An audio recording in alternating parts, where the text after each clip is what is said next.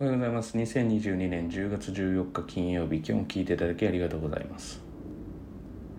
まあ、どうやっぱり思考を巡らせてもですね、何度も同じことを過去に、言っているんですが、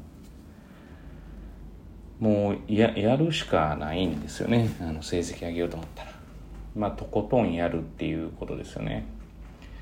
で、まあ、とりあえず、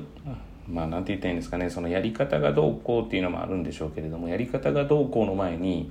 例えば自分で、まあ、ある程度決めたことを、えーまあ、仮に1日10時間やってみるとか、まあ、やったことないでしょうから10時間連続とか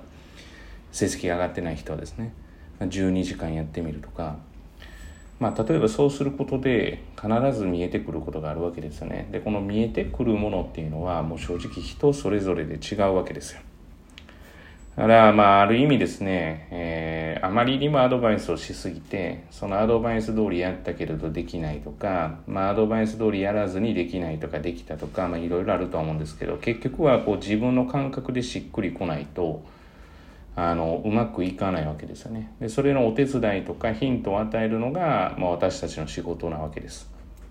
で、実際やっぱり成績が上がるってなったら、まあ、やってるのは事実ですね。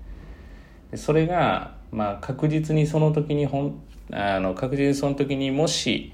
あのプラスにならなかったとしてもどこかのタイミングでは必ずプラスになるっていうことだけは、まあ、実習の話ででもですね最近ちょっと伝えましたけれどもあるんじゃないかなというふうに思います。だからまあ確かにですねあのまあ要領よくというか適正な回答を早くに得たいから、まあ、塾に通わせてるんだっていうのはあるのかもしれないですけれども、えー、まあ、塾に通わせるメリットって言ったら変なんですけど、まあ、例えば地学堂でのメリットはその子の様子がやっぱり把握できるということですよね。でそれに伴ってあの当然ながらこうあの適切なアドバイスではないですけれどもその都度その都度要はアドバイスができる。まあ大多数でやっているわけではないので漏れることはほぼないかなというふうには思っています。まあただですね当然漏れていればもう本当に遠慮なくまあ漏れていればというよりも不安なことがあれば遠慮なく言ってもらうのが一番いいのかなというふうには思っています。何度考えてもやっぱりやってる人しか伸びてないわけですからでその選択肢から逃げてはいけないわけですよね。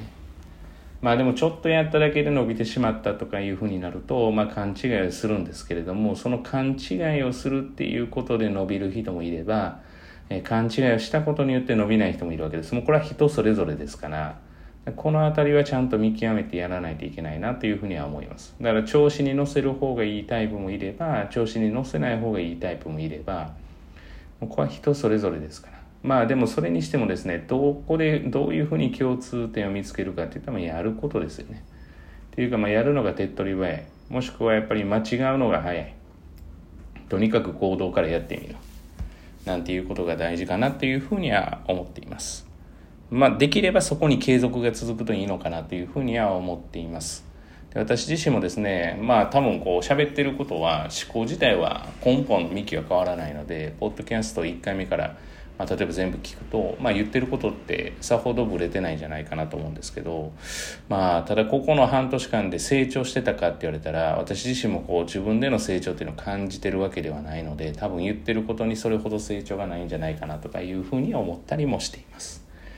えー、先ほど、えー、同じ、えー、時刻にですね同じものっていうか、えーとまあ、同じ時刻ではないですけれども先ほど挙げたもので過去のものも聞いていただけるとなりましたがえ私自身は私の、えーと、この声というか、え、ポッドキャストは聞いたことがないです。まあ多少その実験的に最初の部分触りの部分とか聞くんですけれども自分の言ってることが非常に、えーと、聞く聞いたりするのがあの恥ずかしいとかあまり好きではないので復習はしていませんからでもまあ多分脚本があるわけではないんですけれども言ってること一緒じゃないかなというふうには思います。まあ、そう思うとですね私自身もちゃんと自己成長して、まあ、自己成長っていうのはまあ人としてどれだけうんこうまあいろんな意味でですけれども成長できるかっていうその成長さえできれば還元ができるのかなと思うので、まあ、その点に関してしっかりと自分自身を律していきたいなというふうに思っています。今日も聞いていただきありがとうございました。皆様にとっていい一日となることを願いましてまた次回お会いしましょう。では。